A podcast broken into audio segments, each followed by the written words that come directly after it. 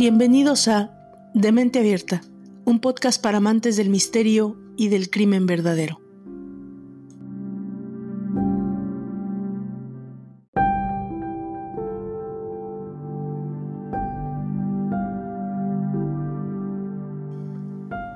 Visitar Massachusetts es como comenzar a leer un libro de historia de Estados Unidos. Boston y su aire cosmopolita pero retro una mezcla de tradición beisbolera con la herencia inglesa del té o su orgulloso bagaje irlandés, sumado a su infinito amor por los patriotas, no necesariamente los del fútbol, pero los de su rica historia contemporánea. Pero el estado es mucho más. Massachusetts es conocido como la cuna de la historia norteamericana y el corazón de Nueva Inglaterra. Es donde los padres peregrinos llegaron al suelo norteamericano en 1620 y desde entonces la herencia del Estado ha sido creada por colonizadores, marinos, inmigrantes e industrialistas. Ubicado en la costa noroeste de los Estados Unidos, Massachusetts cubre desde la punta del Cape Cod, en el Océano Atlántico, hasta los montes Berkshire, en la frontera con el estado de Nueva York. Es un estado rico en atracciones culturales, festivales, actividades, artes, la recreación al aire libre y los paseos.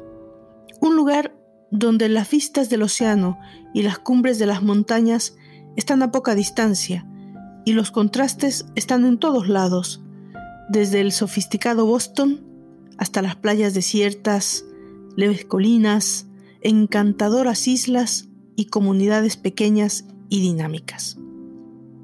Pero también Massachusetts tiene otra historia, tal vez igual de apasionante, no tan vibrante ni feliz, pero que sin lugar a dudas puede sumergirnos en más de una ocasión en la vorágine de nuestros instintos más profundos. La historia oscura, la del lado opuesto, la que tiene que ver con sus personajes infames y famosos, la que a muchos nos atrae de manera casi inconfesable, de forma que parece un fetiche, uno de esos pecados del espíritu, una morbosidad recurrente de nuestra profunda y avergonzada naturaleza. ¿Cuántos de nosotros no hemos escuchado hablar del famoso estrangulador de Boston, Albert de Salvo, el tímido y meticuloso asesino que adornaba sus escenas de crimen, que exponía a sus víctimas como maniquís de aparador o personajes de su imaginación? Personaje infalible en muchas historias llevadas a la grande y pequeña pantalla. O los más actuales, los hermanos Arnaev, que por largo tiempo planearon y llevaron a cabo uno de los más importantes atentados de nuestra época, en el legendario escenario de la Maratón de Boston, o el prolífico violador y asesino del Craigslist, la historia de Donald Eugene Webb y la lista puede resultarnos abrumadora y peculiarmente interesante. En este sitio le haremos los honores a aquellos que la sociedad desearía olvidar, pero no puede. A los hombres y mujeres que han superado los personajes de sus propias películas de horror. Y lo vamos a hacer con la meticulosidad de nuestra mórbida curiosidad, con la pasión con la que aprendimos a odiarlos y a reconocerlos en el lado oscuro de nuestra conciencia porque muchos de ellos, sin lugar a dudas, forman parte de esa parte que nos negamos a despertar, que nos avergüenza reconocer en nosotros mismos. Por eso, este podcast tiene una sola advertencia. Está hecho para gente de mente abierta. Bienvenidos a nuestra primera entrega. Sean ustedes los portavoces de nuestro primer secreto a voces.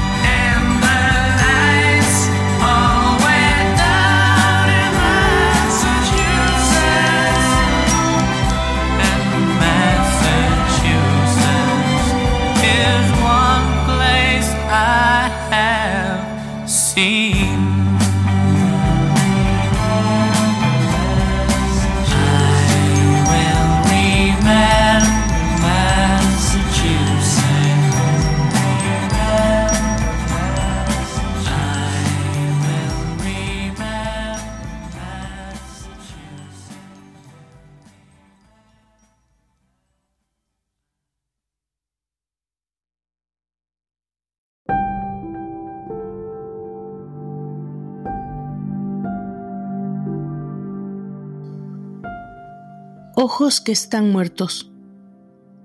Te hacen pensar en lo que esa persona ha hecho. Ojos muertos, llenos de oscuridad. Solo grandes ojos oscuros, tristes, como si no tuvieran alma. Este fue un mensaje de texto enviado el jueves 17 de noviembre del año 2016. Iba dirigido a Stephanie Soriano, una estudiante de Lawrence High School. Ella solo era una pieza pequeña de un rompecabezas que a partir de ese momento se iba ir uniendo poco a poco bajo la mirada de horror y sorpresa no solo de las familias protagonistas o la comunidad de Lawrence, pero de todos los que desde un inicio seguimos la noticia por medios locales y nacionales. Ya que al siguiente día, el viernes 18 de noviembre, un jovencito de 16 años de nombre Lee Manuel Viloria Paulino habría desaparecido. Pero no sería hasta que las investigaciones posteriores al descubrimiento de sus restos en el río Merrimack fueran develando la historia de un grupo de amigos, de novios, de compañeros de clase, de cómplices de robo, de traiciones, de trastornos emocionales, de enfermedades mentales y emociones y acciones injustificables, en fin, de todos los ingredientes necesarios y propios de una película de misterio, dieran por resultado la verdad. Pero, ¿qué es la verdad? Esa palabra que muchas sociedades mencionamos con miedo, lo que algunos tememos revelarnos a nosotros mismos porque a veces implica observarnos como en un espejo, en una especie de reflexión propia que nos asusta, nos complica, porque nos revela algo que a lo mejor no esperamos, no deseamos ver. El fin de semana posterior a la desaparición de Lee Manuel fueron los momentos cruciales en los que la familia buscaba frenéticamente al chico y trataba de encontrar respuestas, indicios, alguna señal que los condujera a Lee. Obviamente, en lo más allegados, la familia, amigos cercanos, compañeros de clase.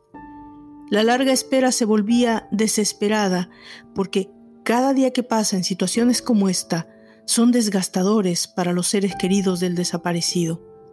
Se alimenta la esperanza, se trata de pensar con positivismo, se busca posiblemente factores que den calma, quizá está en algún hospital, en casa de alguien, le han secuestrado, tuvo algún accidente pero está vivo y al mismo tiempo esa esperanza se va perdiendo lentamente con el correr de las horas, los días y las semanas. No fue hasta el momento del hallazgo que dieron a conocer policía y medios que comenzaron a surgir los datos relevantes. Al principio la nota roja la daba el descubrimiento del cuerpo. Omar Medina, residente del área, Caminaba por la orilla del río mientras paseaba a su perro. Al este, alejarse un poco, notó que su mascota olfateaba algo extraño dentro de una bolsa de plástico. Al Omar acercarse al bulto, miró con curiosidad y miedo, porque no estaba seguro si lo que estaba mirando era un cadáver porque faltaban partes. Así que, confundido, decidió llamar a la policía. La patrulla de Lawrence, Massachusetts, llegó al lugar. El sargento de la policía estatal de nombre Brian O'Neill describiría más tarde cómo vio una bolsa plástica que se movía en el río y la llevó a la orilla con un palo. Abrió la bolsa con sumo cuidado usando ese mismo palo y encontró otra bolsa con piedras dentro. En ese momento lo abrió lo suficiente como para poder ver que se trataba de una oreja. Poco a poco, al abrirla completamente, descubriría con horror que se trataba de una cabeza humana.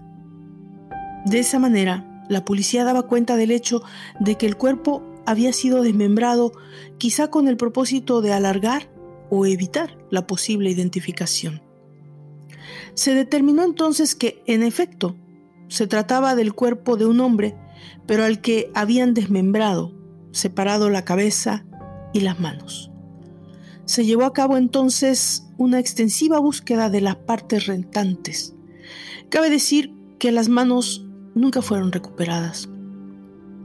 Esa misma noche, los medios de comunicación locales daban cuenta del hallazgo y días más tarde se haría público que se trataba de un joven de 16 años, Lee Manuel Viloria Paulino, de origen dominicano. El viernes 18 de noviembre, Lee Manuel estaba sano y salvo dentro de la casa de su familia, ubicada en Forest Street, después de haber asistido a clases típicas en su escuela más temprano ese día. Elvis Acosta, de 15 años, un amigo de Lee, que lo había visto en la escuela esa misma tarde, dijo que Lee había estado muy feliz, hablando con él sobre el gran día que estaba teniendo. Alrededor de las 5.30 de la tarde, uno de sus compañeros de clase llegó a visitarlo a la casa. Este otro niño no levantó alarmas cuando llamó a la puerta porque este chico había estado allí al menos una vez antes. Y aunque él y Lee no eran lo que todavía podías llamar amigos, según los que conocían bien a Lee, dijeron que los dos solo habían estado hablando el uno con el otro en el transcurso de dos semanas anteriores. Cabe mencionar que Lee Manuel no era el tipo de niño que simplemente iba y venía a su antojo. Eh, Lee Manuel tenía ciertas pautas con las que tenía que vivir. A su abuela, Ibeliz Corniel, le gustaba saber a dónde iba Lee cuando salía, con quién estaba, cuándo volvería. Era una forma de mantenerlo fuera de problemas. No es que lo necesitara. Según todos los relatos, Lee era un buen niño, alguien que asistía a la iglesia regularmente, participaba en actividades basadas en la escuela, en la iglesia, a menudo. Era un estudiante de honor al que no le gustaba aventurarse lejos del hogar o la familia. Lee, cumplía voluntariamente las reglas de la casa y ofrecía muy poca eh, resistencia a las reglas que ésta le imponía.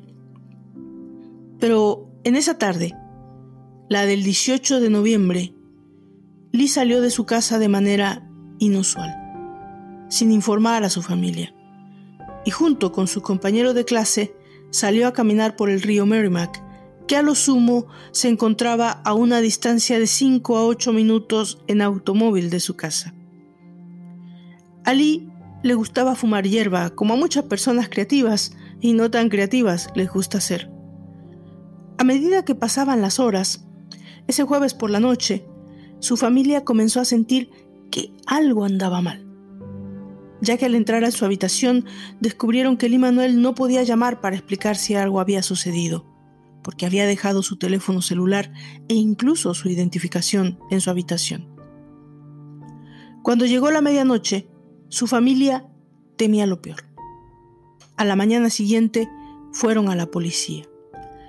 La policía entonces inició el papeleo usual en casos de desaparición de un joven, pero no le dieron la suficiente importancia debido al hecho de que en muchos casos los jóvenes rebeldes a veces huyen voluntariamente de sus casas por largas temporadas y no desean ser encontrados. La madre de Lee Manuel Katiuska Paulino se encontraba en República Dominicana en el momento de su desaparición. Cuando se enteró del hecho, regresó de inmediato para encontrarse con el padre, Carlos Viloria, solo para juntos afrontar el peor momento de sus vidas. El chico, con el que Lee había salido de su casa la noche anterior, fue observado en un video de vigilancia del vecindario que regresaba a su propia residencia. Cuando la policía le preguntó acerca de eso, el joven admitió que él y Lee Manuel caminaron por el río Merrimack y que ambos fumaron hierba juntos, pero explicó que se separaron unas horas más tarde. La policía desde un inicio dudó de esa declaración. La autopsia de Lee Manuel tardó más de 11 horas en realizarse debido a la extensión de lo que soportó a manos de su atacante. El servicio funerario para Manuel se llevó a cabo el viernes 7 de diciembre. Mientras la policía continuaba con la investigación, encontraron otra grabación de otra cámara de vigilancia, donde se observaba al acompañante de Manuel volver solo después de su encuentro con Lee. Su nombre es Matthew Borges, de 15 años de edad y fue detenido días más tarde y acusado de asesinato en primer grado. Lee Manuel recibió 76 puñaladas antes, durante y después de morir. Matthew sería juzgado como adulto, aunque tenía solo 15 años al tiempo de los hechos. Tuvieron que pasar tres largos años para que todos aquellos que sabíamos de memoria los nombres de los protagonistas viviéramos un juicio lleno de abrumadoras pruebas y terribles verdades. Un juicio que con cada día desde su inicio hasta el final nos hacía cuestionarnos los terribles designios de la naturaleza humana, no del destino, no de la maldad innata, pero de la decadencia de la misma, de su descomposición acompasada, ¿Cómo era posible que un joven de 15 años entonces hubiera cometido tal acto de horror? De algo casi innombrable, porque ¿cómo podemos adjetivar hechos como este en un adolescente? En un niño que comienza a vivir sus primeros años de juventud, sus primeros amores, sus primeras decepciones amorosas, sus primeras tal vez experiencias sexuales. Y es que de ese tamaño es la pregunta que la familia, amigos y observadores nos hacíamos. ¿Por qué? Habríamos que pasar entonces por la narración de los hechos según los testigos, según los protagonistas.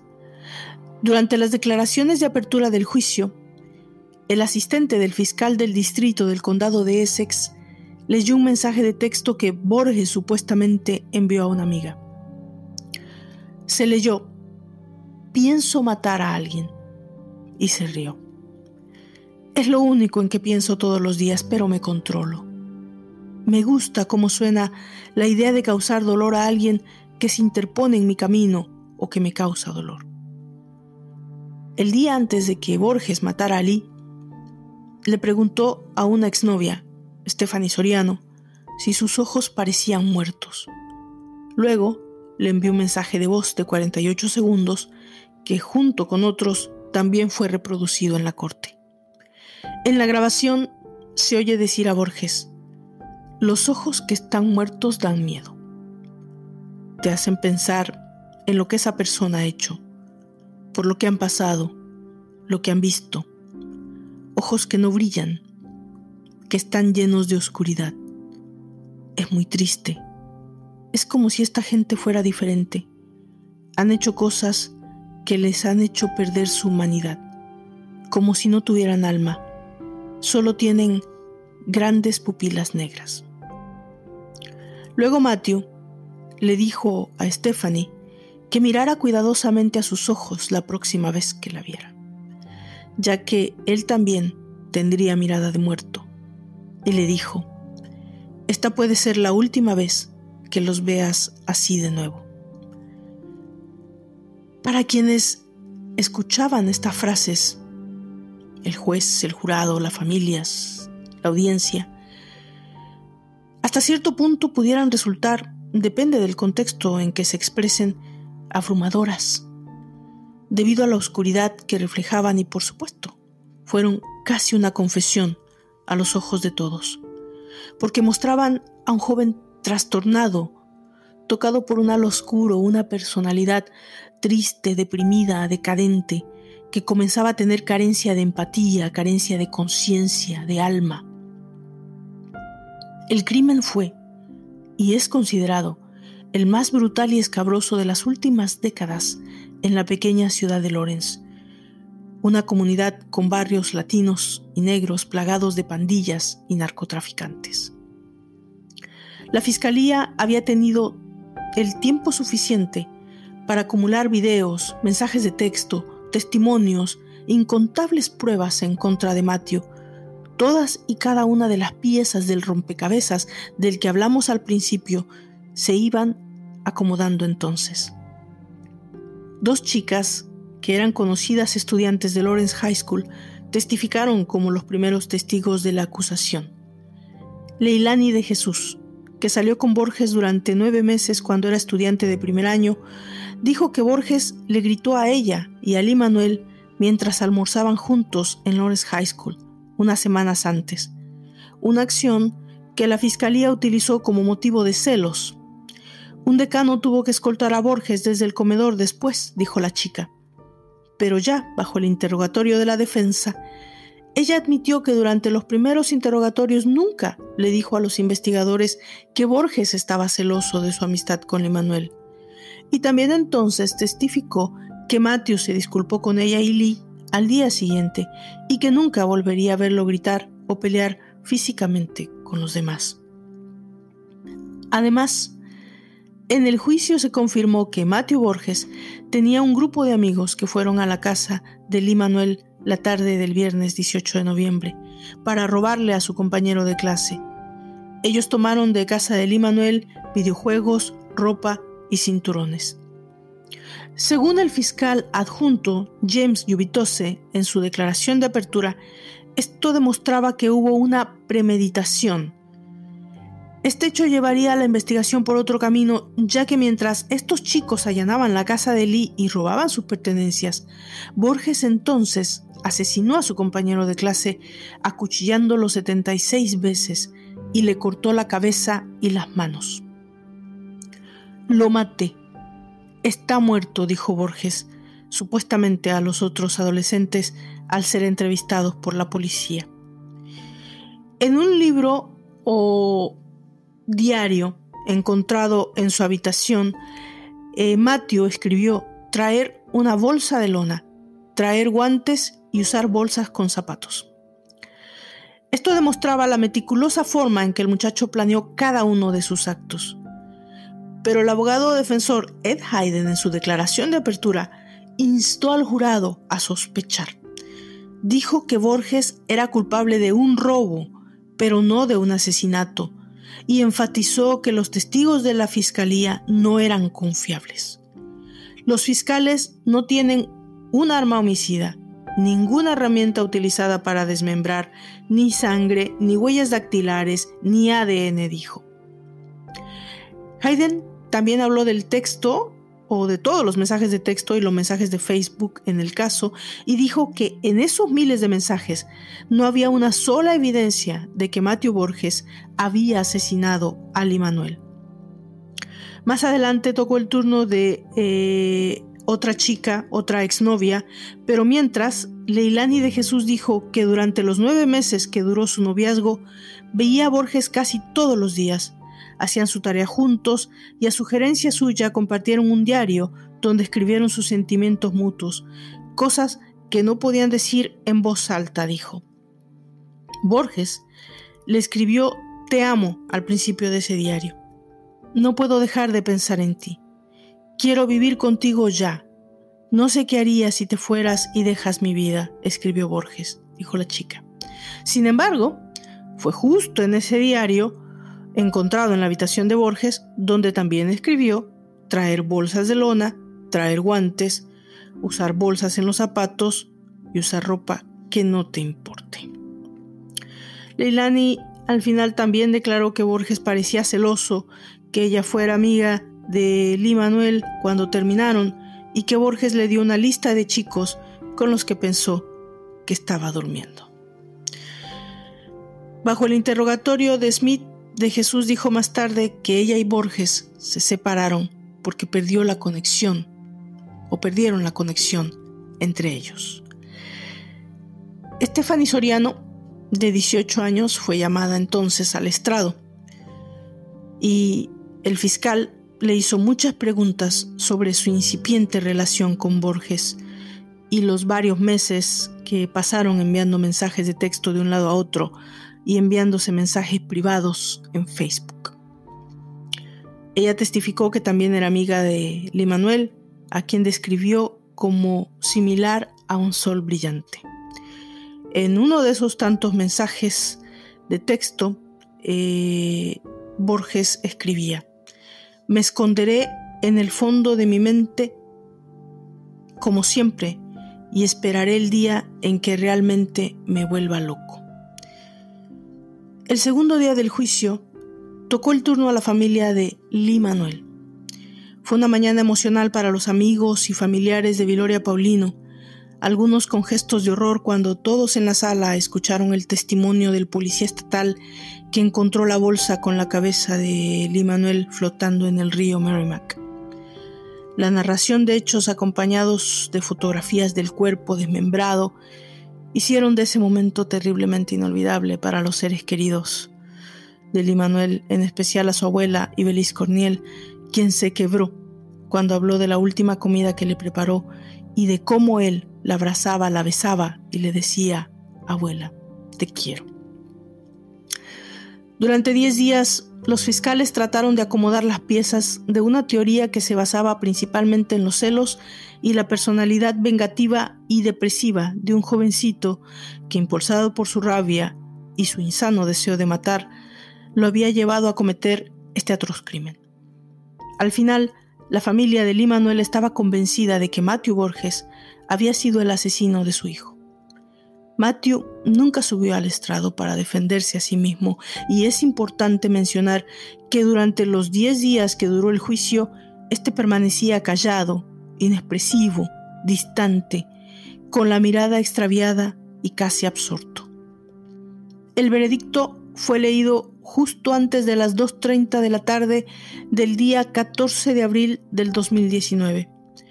Después de unas nueve horas de deliberaciones, un jurado integrado por cinco mujeres y siete hombres encontró a Matthew Borges culpable.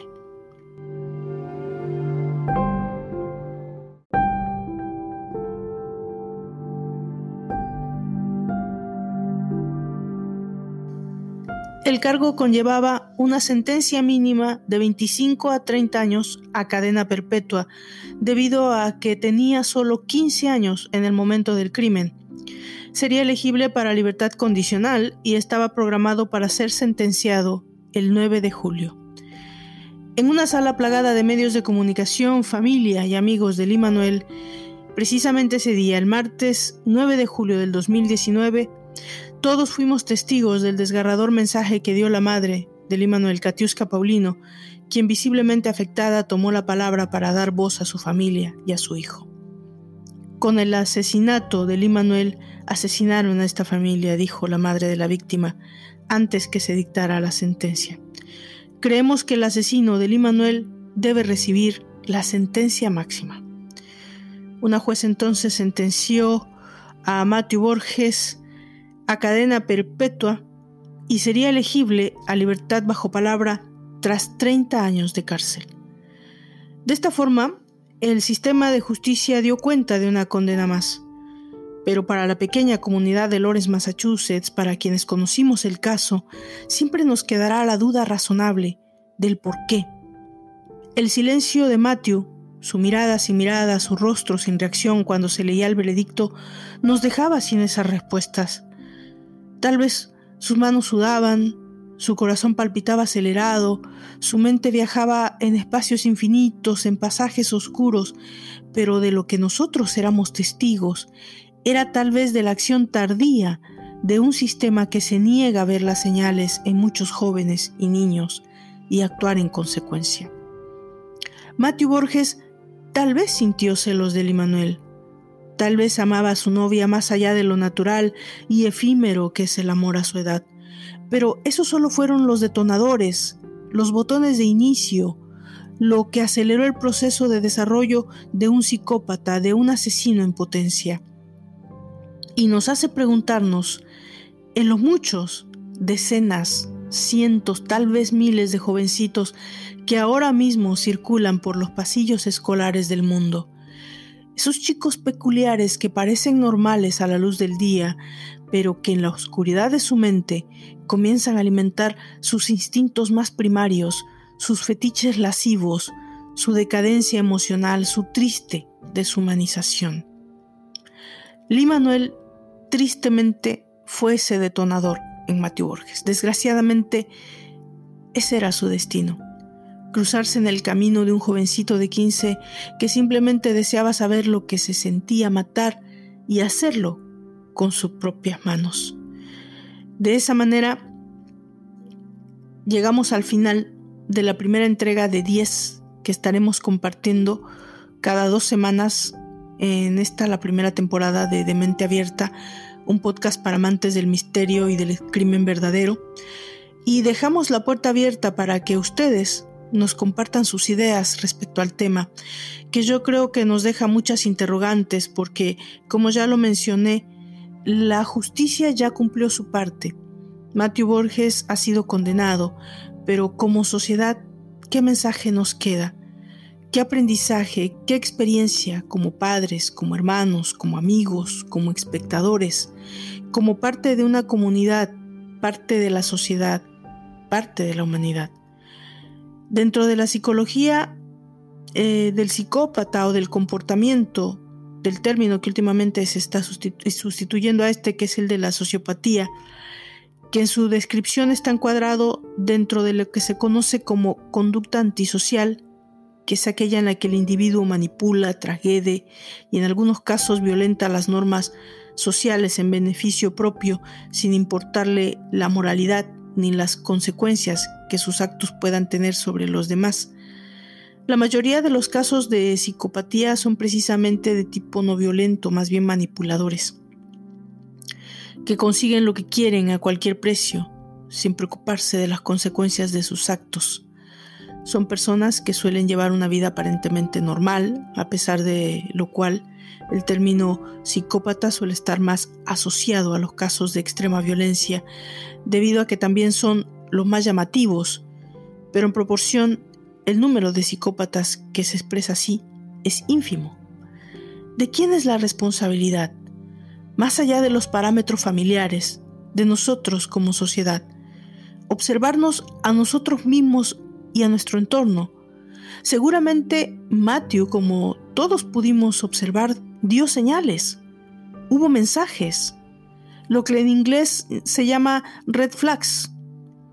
Esos signos de alarma que debido a varios factores, incluido la ignorancia y el estrés de los tiempos tan caóticos que vivimos, pues tal vez no fueron advertidos, no solo por sus padres, pero por su maestro, su entorno, su comunidad. Así que escríbame, déjenme saber lo que piensan.